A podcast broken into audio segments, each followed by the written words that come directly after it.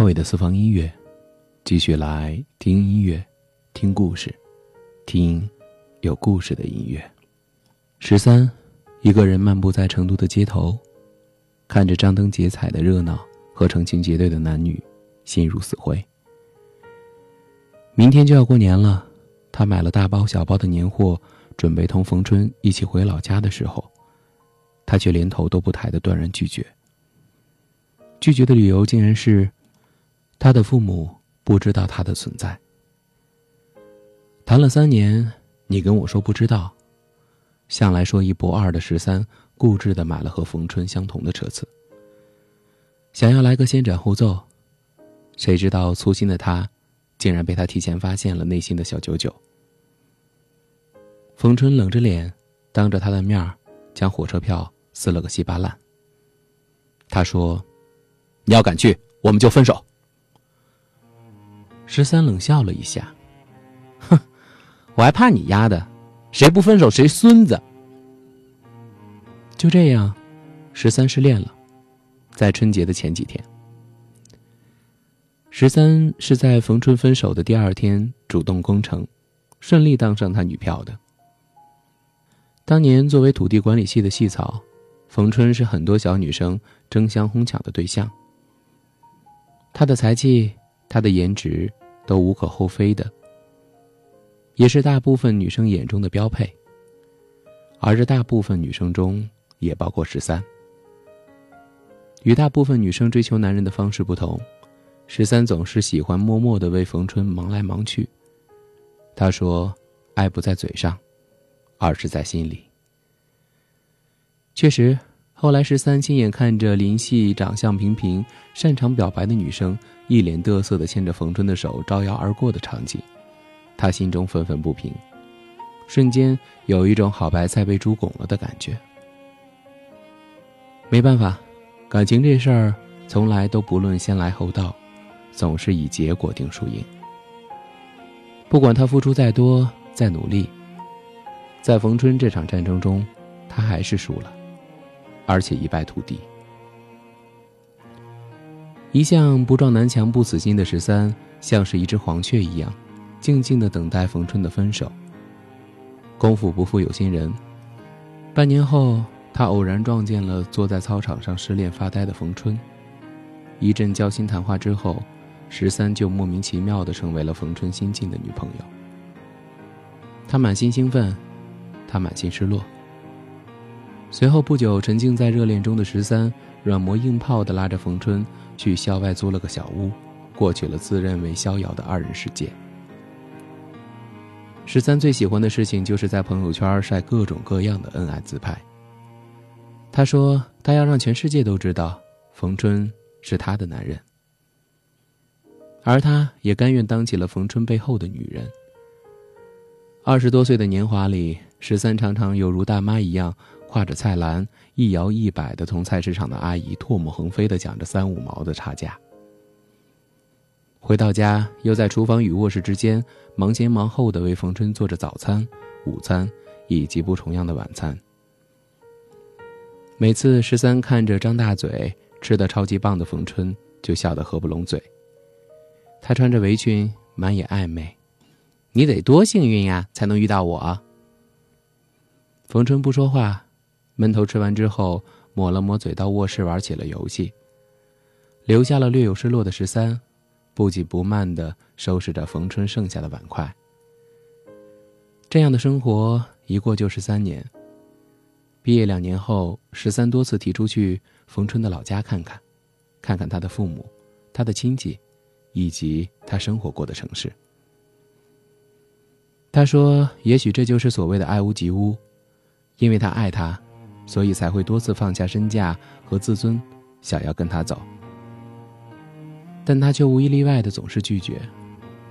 起初他说时机不到，后来他说再等等，再后来他说他的老家还不知道他的存在。直到，直到他当着他的面儿，满腔怒火的撕了他去江西的车票，他才清醒的知道，原来。他从来都没有想要娶过她，哪怕一刻。失恋后的十三独自坐在东郊记忆的酒吧里，翻着冯春的朋友圈。时隔至今，他突然发现，他的圈子里竟然没有一丝关于他的蛛丝马迹。在一起的这三年，他对他而言更像是空气般的透明。他忙前忙后的付出，在他的心里，就像是笑话。永远不要试图改变一个不爱你的人，因为感动永远不等同于爱情。你的知冷知热，你的百般付出，只会日渐加固你的心如刀割。每一个女孩都应该在最美的年华里，爱上一个能让自己幸福的男人，而不是全身奉献给一个只会消耗自己的男人。失望积攒够了就离开吧，免得浪费自己的青春，还没得到。想要的爱情，看看不停的巷口，一路只想和你牵过手，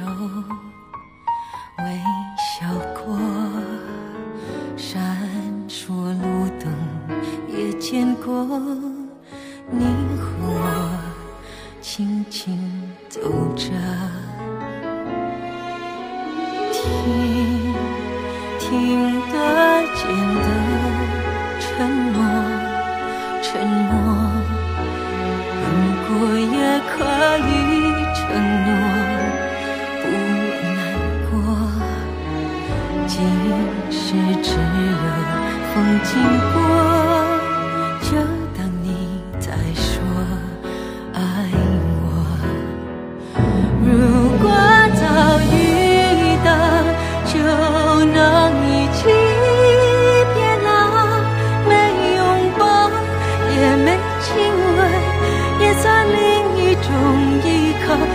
是碰到。